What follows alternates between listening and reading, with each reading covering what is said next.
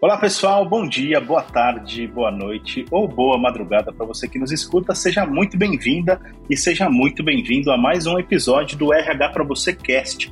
Esse é o nosso ponto de encontro para falarmos sobre tudo que é de mais relevante, mais importante na área de recursos humanos para quem trabalha no segmento, no segmento de gestão de pessoas. Portanto, você que é RH, que é gestor de pessoas, é muito bem-vindo a, seja muito bem-vindo a mais um episódio. Este, como eu falei, é o nosso ponto de encontro, mas você já sabe que o nosso ponto de encontro tem dia e horário para acontecer, que é toda segunda-feira, cedinho, quando a gente publica novos podcasts nas plataformas por aí. A gente está no Spotify, no Deezer, no Google Podcasts, Apple Podcasts, no SoundCloud. Portanto, onde quer que você esteja ouvindo a gente, fica a dica para você assinar o feed do nosso podcast ou até mesmo no YouTube para assinar o nosso canal no YouTube também, o canal do RH para você.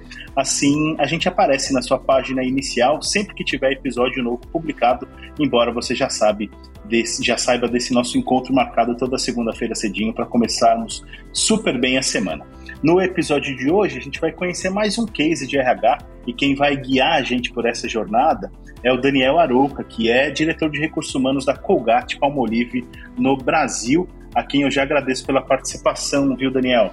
Muito obrigado, Daniel. É, vai ser um prazer conversar com vocês aqui. Acho que sempre é muito bacana ter essas discussões focadas em RH. Eu acho que a gente aprender e também poder compartilhar melhores práticas nesse, nesse fórum focado aí em recursos humanos. Então vai ser muito bacana aí trocar experiência com vocês aqui hoje.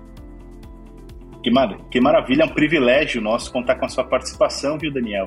E quem, e quem vai também participar com a gente é a Gabriela Ferigato, a Gabi, editora do RH para você. Tudo bem por aí, Gabi? Tudo bem, Dan. Obrigada pelo convite. Agradeço também ao outro Daniel, que temos hoje uma, uma dupla de, de Danis. É, e já sei, dando spoiler aqui, que o tema principal é saúde mental, então tenho certeza que os RH estão super interessados em, em ouvir esse case.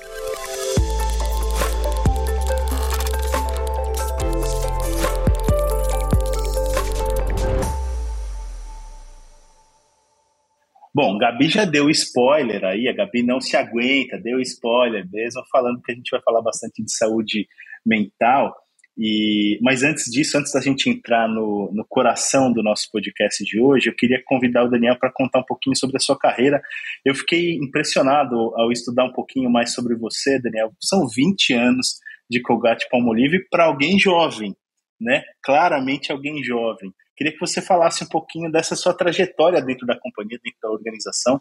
Lá se vão 20 anos até alcançar a posição de diretoria. Como é, como é que foi isso? Como é que começou tudo isso? Daniel, é... também stalkeei no LinkedIn, vi 20 anos e fiquei, caramba, tô curiosa para saber essa trajetória. É, obrigado, Gabi, Dani, pela, pela introdução. Na verdade, assim, como vocês comentaram, agora em agosto eu completo 20 anos é, de, de Colgate. Na verdade, assim, eu comecei como estagiário aqui na empresa, em RH, e alcancei essa posição de diretoria, né? E, e é muito interessante essa jornada, porque é, eu, eu levo 12 anos de, de subsidiária brasileira, Passei quatro anos fora do Brasil, né, experiências aí na, em Nova York, trabalhando pela América Latina, também na própria companhia americana como business partner de RH para o time de marketing, e também tive uma experiência no México, onde eu gerenciei a maior fábrica da Colgate no mundo, a mais complexa, com, com inúmeros temas aí de, de RH, onde tem que, ser, tem que ter um protagonismo especial. E voltei para cá é, em 2018, num plano de sucessão, com inúmeros desafios, inúmeras iniciativas que eu teria que liderar e desde então, 2018, finalzinho de 2018, eu estou no Brasil e hoje eu tenho essa visualização aí de, do RH Brasil, né? Então, trabalhando não só com o time comercial, mas também com as, com as fábricas, a gente tem 3.300 colaboradores no Brasil, então tem que ter um RH aí que faz essa, essa visualização.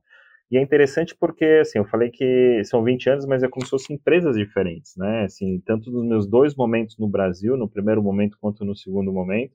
Aí eu vi uma outra Colgate na América Latina, que fiquei baseado em Nova York. Depois fui para a companhia americana, que é uma cultura totalmente diferente. Eu era o latino imerso numa outra cultura. E México também, culturas diferentes, é, né, muitas coisas novas, e depois esse outro Brasil que eu voltei. Então, é, existe esse mito, né, de você ficar muito tempo numa empresa mas eu procurei diversificar as minhas experiências aí profissionais e então um pouquinho dessa dessa minha trajetória e agora em agosto completos aí 20 anos de, de trajetória em recursos humanos. Sensacional, parabéns pela trajetória. Gabi, fica à vontade para fazer a primeira pergunta para o Daniel. Parabéns também, Daniel, pela trajetória aí de 20 anos. É, antes também de entrar no tema, é, essa informação de empresas diferentes, culturas diferentes, acho que é bem bacana a gente só também dar uma é, conversada sobre isso, porque o que, que você, você como brasileiro, levou para essas culturas de fora e você também vivenciou, que conseguiu agora no Brasil trazer dessas culturas diferentes? O que, que te é, agregou na sua carreira, os olhares diferentes, a diversidade que hoje você consegue aplicar é, no, no, cargo atual, nas estratégias atuais? Que, contar um pouquinho de, desse mix de culturas e como elas ajudam né, no seu dia a dia. Eu acho que elas agregam de uma forma muito, muito importante para o desenvolvimento profissional, né? Então, se eu, eu, eu acho que é importante na trajetória profissional e algo que me ajudou é sempre a curiosidade, né? De você ter essa curiosidade, tentar aprender algo novo. Eu acho que você tem que estar aberto. Quando você vai para uma carreira internacional, você tem que é aquela cultura da como se fosse uma esponja, né? Você tem que estar é, aberto para o novo eu acho que ter resiliência, né, para enfrentar o que vem novo, mas assim, a esponja, o que, ela faz? Ela absorve as coisas do, desse, dessa nova cultura, né? Então, e você agregando um pouquinho mais de cada, cada experiência para formar esse perfil, te deixar mais robusto como profissional. Né? Então, é isso que eu procurei fazer. Eu procurei contribuir, acho que nunca deixar de levar autenticidade, levar o meu ponto de vista, né, como profissional de RH, a gente encontrar nossa voz nas tomadas de decisão, sermos parceiros de negócio, mas o que me ajudou é pegar um pouquinho de, dessas experiências aí é, e, e, lapidar o seu perfil de liderança, né, e hoje eu procuro fazer isso com, a, com as pessoas da minha equipe, os meus pares, e, e compartilhar um pouquinho disso, né, do que, que, do que, funcionou, do que, que poderia ser diferente, porque tem aquela velha história, né, na carreira do executivo, e quando eu acho que eu já tive algumas conversas, né, principalmente com estagiários, que eu procuro conversar bastante sobre trajetória, e vem o meu exemplo, falo assim, poxa, vocês podem chegar lá também, né? Às vezes as pessoas pensam que é só uma, uma, uma régua ascendente, né? Que, mas tem os seus altos Sim. e baixos, né? Então eu acho que é importante também como lidar com isso, né? Com essas quedas, como é que se aprende com, com essas experiências que não foram tão bem sucedidas, frustração. Então, tudo isso acho que para mim funcionou de, de, como um aprendizado, de ser uma pessoa melhor, um profissional melhor. E hoje em dia o que eu faço é procurar compartilhar essa experiência né, com, com as pessoas que estão na minha equipe e também as pessoas ao meu redor. Daniel, qual, qual foi o elemento, na sua visão, mais importante dessa sua jornada de 20 anos dentro da companhia? Eu te pergunto isso porque você, você comentou das suas conversas com estagiários e tudo mais, e a gente percebe ou ouve muito falar que as novas gerações são mais ansiosas, digamos assim, né? Dificilmente, pelo menos é o que a gente ouve falar, né? Eu não, eu não gosto dessas generalizações, mas dá para imaginar que as novas gerações têm mais dificuldade de visualizar a si mesmas 20 anos numa mesma companhia, ou 30 ou 40 anos, e, e dizem muitos especialistas que há uma ansiedade meio que, que é, nata nessas novas gerações, justamente para logo alcançar cargos de liderança e tudo mais. E aí eu queria que você falasse um pouco sobre a sua trajetória, quer dizer, o que foi mais determinante para essa caminhada, para que você ocupe a posição até hoje, quer dizer, imagina, como você falou, altos e baixos, quer dizer, não é, não é uma linha reta, reta, e contínua que, que te leva lá, né? Quer dizer, tem muitos percalços. Eu queria que você falasse do, dessa sua resiliência também para chegar a, a, a, esse estágio atual. Claro, eu, eu acho hoje que as gerações elas são mutáveis, né, ao redor das, ao longo das, das trajetórias, ao longo da nossa sociedade. Mas eu acho que uma coisa, quando eu comecei, que eu acho que ela pode ser replicada hoje em dia, é, acho que tem que ser uma via de mão dupla. Eu acho que entre as suas expectativas como, como pessoa, como funcionário, com as expectativas da empresa. Né, que eu acho que enquanto indivíduo, né, acho que é importante você, como funcionário e pessoa, buscar o desenvolvimento constante, eu acho que buscar aprender coisa nova, buscar exposição, sair da zona de conforto, né? E, e, e do, do, ponto de vista da empresa, e que, que mostre um plano de carreira que esteja na expectativa do funcionário. Porque se, se uma das partes só tiver me, muito melhor que outra, eu acho que fica uma relação desbalanceada.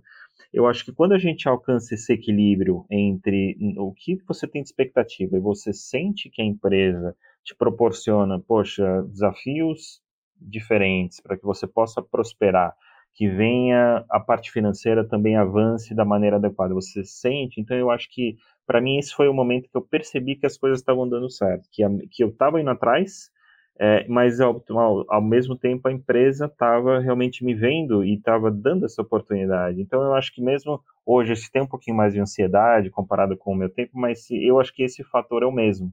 É, tanto da minha época, quando eu comecei, quanto hoje em dia, de empresas e, e, e, indivíduos estarem alinhados em expectativa e também que a empresa possa mostrar né, é plano de carreira estabelecido, também ações de desenvolvimento, os funcionários se sentir parte do todo. Eu acho que isso, para mim, foi muito importante, eu acho que ainda segue sendo importante hoje em dia.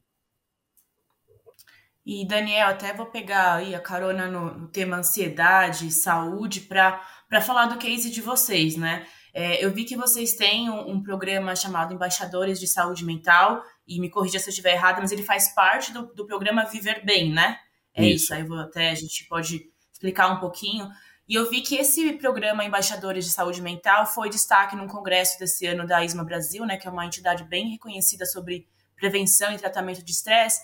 Mas aí eu estava olhando um pouquinho sobre o programa Viver Bem de vocês. E o que me chamou a atenção é, é a estratégia por trás desse programa e as, as, os pilares, né? Porque eles eles são muito integrados, né? Eles abraçam prevenção, conscientização, recursos, benefícios que vocês ofertam, né? A criação dos valores, de uma cultura em prol do bem-estar, é tudo muito integrado. Então eu fiquei imaginando como foi desenhar essa estratégia, assim, quanto tempo, não sei, não precisa ser tão específico, né? Mas como foi do, do zero criar um programa desse, quais áreas se envolveram, porque imagino que é, é, muito RH, mas não só RH, né? Precisa ser algo integrado da empresa, como o programa é integrado, uhum. é, precisa ser desenhado também a, a várias mãos, né? Uhum. E, e, também os, os, colaboradores, eles se envolveram no desenho, né, desse desse programa. Então, queria que você contasse um pouquinho é, como foi desenhar esse projeto e aí também, enfim, se quiser contar um pouquinho também do, do programa Embaixadores de Saúde Com Mental, que é, o nosso, que é o case de vocês. Com certeza. Na verdade, assim, existe um programa global, ele foi lançado há mais de 10 anos, chama-se o Live Better, né? E aqui para o Brasil a gente adaptou como Viver Melhor, né? Oficialmente aí esse é o, esse é o nome do programa.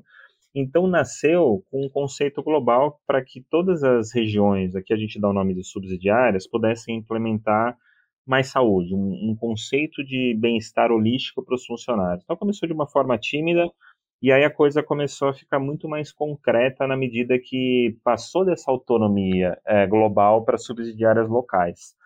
E aqui no Brasil a gente começou a, reforçar cada vez mais essa importância do bem-estar holístico, né? Assim, a questão até alguns anos atrás não tinha tanto esse foco de saúde mental, era mais o bem-estar físico, focado em exercícios, ginástica laboral para todos os funcionários. Então a gente começou a seguir nessa, nessa linha, mas começou lá fora e veio para cá para o Brasil. E a gente tem uma área específica, a área de, uh, de benefícios, que cuida disso aqui no Brasil. Então a gente tem um calendário anualizado hoje com todas as iniciativas que a gente vai fazer. Por exemplo, janeiro, um mês foco em atividade específica, fevereiro com outra atividade. Então a gente sempre tem e um, um calendário, um mês específico dedicado a alguma atividade. Vem a pandemia, né? Então a gente sente, como todo mundo inteiro sentiu, que a gente tinha que fazer algo mais, né? Redesenhar é, algumas das iniciativas para proteger o nosso bem maior, que são as nossas pessoas. Né? A gente fala aqui muito na Colgate.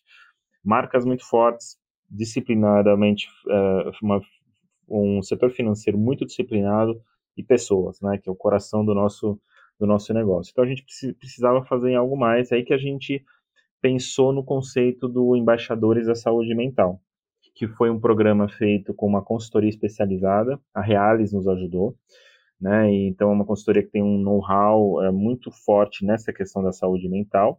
Então em parceria com eles nós desenhamos o programa que foi é, voluntários ou, ou, de forma, é, de forma é, voluntária na organização, a gente simplesmente explicou o conceito do programa que, é que a gente queria formar embaixadores da saúde mental, com foco no bem-estar próprio, mas para propagar a cultura da saúde e bem-estar na organização. E, então, assim, é, é, diferente quando alguém recomenda um diretor ou recomenda um funcionário. E a gente não sabe, poxa, mas será que o funcionário queria participar, queria ser embaixador? Então a gente preferiu fazer de uma maneira voluntária. A gente mandou uma comunicação e, para nossa surpresa, mais de 70 funcionários queriam ser os embaixadores, né, de todas as áreas ah, envolvidas aí, para que pelo menos cada área tivesse pelo menos um ou dois funcionários aí para propagar. Então a gente formou esse grupo, aí um trabalho ao longo de três meses com esses embaixadores junto à Reales, eles foram preparados aí com técnicas, com conceitos. Poxa, o que é saúde mental? É, o que, que funciona para você e pode fazer é, para o seu par, para a sua equipe? Como é que pode? Então, ao longo de três meses, eles foram capacitados. Isso foi no finalzinho de 2020. E aí a gente já entrou em 2021 com esse conceito muito bacana de ter embaixadores enraizados nas áreas, e hoje eles promovem rodas de conversa, eles promovem é, uma palavra amiga, às vezes, sabe, eles são aquelas pessoas que estão observando a atmosfera da organização e percebe no dia a dia, no cotidiano, alguma oportunidade aí para visualizar. Poxa, será que aqui não existe uma oportunidade para aplicar uma das ferramentas que a gente que a gente aprendeu é, junto ao, ao, programa? Então essa atuação deles e a gente visou, o objetivo principal foi ter algo local e não global que, que a gente pudesse fornecer ajuda para que as pessoas pudessem navegar melhor naquele momento. E a gente achou que foi sensacional o que foi feito. Hoje a gente tem isso proliferando na companhia, mensagens positivas, rodas de conversa e as pessoas é, realmente preparadas aí para é, para melhor lidar com esse tema, né? Que foi ainda continua sendo tão tão importante hoje em dia no nosso no nosso cotidiano. Essa foi a primeira fase. A segunda fase a gente lançou no início desse ano, ainda conectado com embaixadores da saúde mental, a nossa, e conectado ao programa Viver Melhor, a bússola do bem-estar. Então, é uma, também uma ferramenta em parceria com a Reales, na qual a gente é, entregou para os funcionários uma ferramenta para que cada um pudesse mapear as dimensões do bem-estar. Porque às vezes as pessoas, poxa, bem-estar é só físico e mental. Não, tem as seis dimensões do bem-estar, desde o ponto de vista social, o bem-estar financeiro, o bem-estar físico, mental. Então, nas seis dimensões, para que cada um é, tomasse a responsabilidade, fosse dono do momento atual, mas também o que pode ser feito para melhorar. Né? Então, o que pode ser feito na questão física, na questão de saúde mental? Então, a gente encoraja que as pessoas tenham sempre esse esse ponto de mapear e fazer pausas é, de forma disciplinada para mensurar o progresso, quais são as oportunidades. Então, isso foi no início desse ano e agora a gente está tá exatamente nesse momento. E estamos pensando na fase adiante, que vai ser possivelmente fazer algo de é, cultura, de segurança psicológica, também muito atrelada. Então, esse é mais um projeto para esse segundo semestre, mas agora a gente aplicou essas duas, tanto o embaixadores nos anos anteriores e mais recentemente a bússola do bem-estar e tem sido muito apreciado pelos funcionários. E Daniel, qual foi assim o principal desafio dessa, dessa implementação como um todo? Eu te pergunto porque a gente vem de dois anos de pandemia, a gente está num momento em que não podemos falar de pós-pandemia, mas também, ainda bem, é, não estamos no auge da pandemia, estamos num momento diferente em relação a 2020 e 2021, ainda que não possamos chamar de pós-pandemia. Mas, claro que a pandemia em si trouxe desafios adicionais e tudo mais, e a gente percebeu uma abertura, um acolhimento maior das empresas para esse tema, mas, claro que há ainda muitos tabus, nem todo mundo está necessariamente preparado para falar sobre esses temas, né? querem querem trazer e tudo mais. Então eu queria que você falasse um pouquinho sobre os principais desafios e até um foco maior na questão da comunicação, né, de como fazer esse acolhimento, de como, de como abordar esse tema dentro das organizações, inclusive envolvendo lideranças, né, que imagino que os embaixadores tenham esse papel também, mas é claro que as lideranças corporativas são essenciais nessa, nessa divulgação, digamos assim, dessa preocupação? Qual, qual, qual foi o desafio nesse sentido? Eu acho que o desafio, primeiro, Daniel, eu não vi nenhuma barreira, sabe? Eu acho que tá, era tão necessário fazer algo, o não fazer não era uma uhum. opção. E então a gente procurou Perfeito. fazer algo estruturado, né, na qual a organização falasse, tivesse uma, uma mensagem única sobre esse tema desde os, o, o, nosso board aqui do Brasil, né, o grupo de liderança, falando a mesma língua, impulsionando é, o projeto, é, encorajando que as pessoas participassem, né? Então esse foi o principal, que eu não diria barreira, desafio, mas o cuidado que nós tivemos para fazer com que o programa fosse uma realidade. Porque se eu não tivesse é, esse apoio dos líderes, a coisa não ia funcionar, não ia ter, ter o tempo necessário, agenda necessária, porque uma das, não relacionado a isso, mas as dificuldades que acho que todos tiveram né, durante a pandemia foi, todo mundo estava em home office, é separar casa e trabalho, né? De repente estava tudo dentro do mesmo, do mesmo ambiente ali, as questões pessoais, profissionais, então a gente procurou deixar bem claro o papel de cada um e papéis e responsabilidades. E, e, e o time de liderança, os, os, os diretores funcionais, é, que são os grandes tomadores de decisão, de acordo com a estrutura da, da Colgate, impulsionando fortemente esse, esse programa, né? E os encontros, assegurar que as pessoas participassem, os, os embaixadores participassem dos encontros com a consultoria para aprender as técnicas, aprender o, o, dia a dia. Então, isso foi fundamental de ter clareza, eu diria para você, no primeiro momento, assim, do que seria, o que, que era a expectativa, a participação, qual o papel dos embaixadores, porque se não tivesse isso, estaria bagunçado. Uh, tanto o conceito do programa, o papel dos embaixadores. Então, por isso que a gente dedicou um tempo específico aí para planejar o que, que a gente queria com isso, tanto do ponto de comunicação. É, e você falou uma coisa muito importante, que são os tabus, né? De, de poxa, como é que a gente fala? Eu acho que a gente já estava preparado, que a gente teve e esse calendário nosso, que não é de agora, que já veio desde o talvez alguns anos atrás, aí, conectado com o que a Gabi comentou inicialmente do Viver Melhor, é, e essa, talvez essa transparência com que a gente lidava com os temas, acho que fez com que não existisse tanto tabu para as pessoas falarem.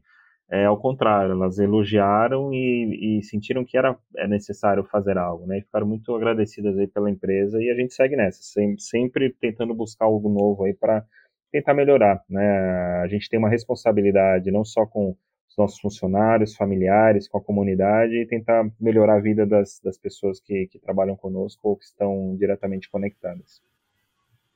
Daniel, eu tinha uma pergunta bem na linha da, do Dan, porque eu vi que vocês têm uma meta bem robusta, né, do programa Viver Bem, que é implementar programas completos de bem-estar holístico em 100% das suas locações até 2025. Então, eu até ia perguntar para você, é, para cumprir né, essa meta, na jornada para cumprir a meta, qual você diria que é o maior desafio que exige um esforço, digamos, extra? A gente sabe que todas as frentes precisam de, de esforço, mas se você pudesse elencar assim, onde está um, um, ponto que exige uma atenção mais específica, por exemplo, seria na conscientização do tema, como você estava falando agora. Antes era mais tabu, agora está tá mais é, fácil, digamos assim, de, de, As pessoas têm interesse, né? A gente não precisa convencer ninguém. As pessoas que pedem e têm interesse no tema. Seria mensurar, né, como isso está sendo implementado? Se você puder dizer onde está aí um esforço extra que vocês é, vão, vão dar, enfim, onde está o, o ponto aí de atenção. Uhum. Eu acho muito boa pergunta. É, e para 2025 em todos uh, os sites globais, né? Acho que aqui no Brasil a gente está ah. bem.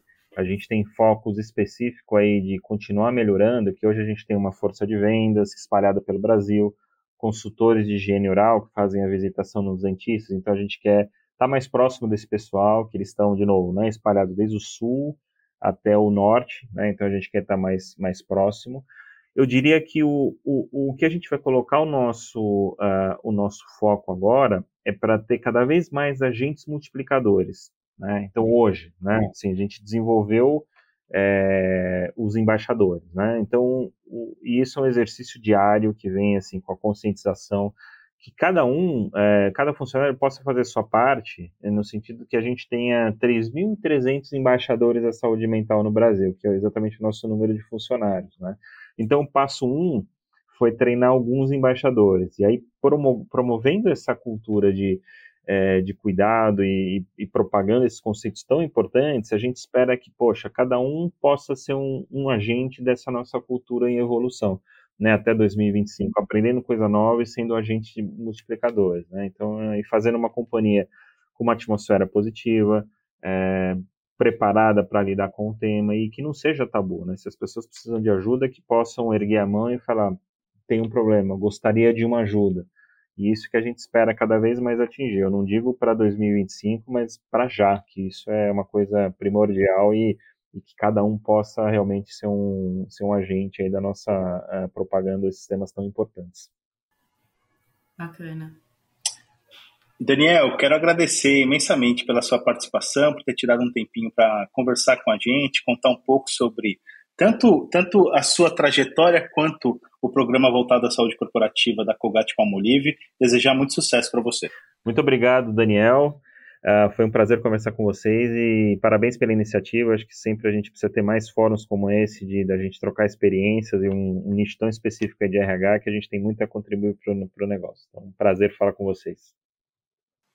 Que legal, prazer é nosso. Gabi, obrigado também por ter tirado um tempinho para participar do episódio de hoje. Obrigada, Dan. Foi um prazer, Daniel.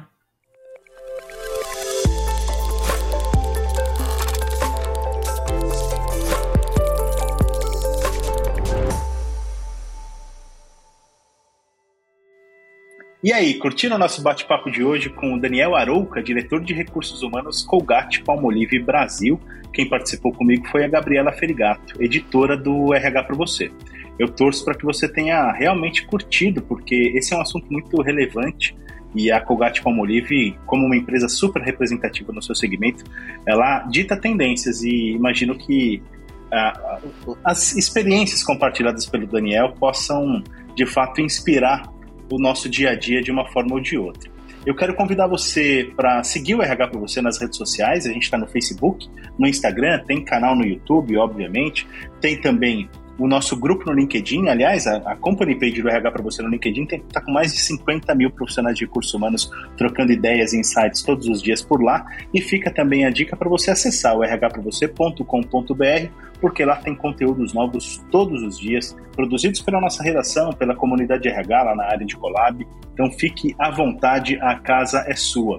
Eu torço mais uma vez para que você tenha curtido o episódio de hoje. A gente se vê no próximo episódio. Uma excelente semana Tchau, tchau.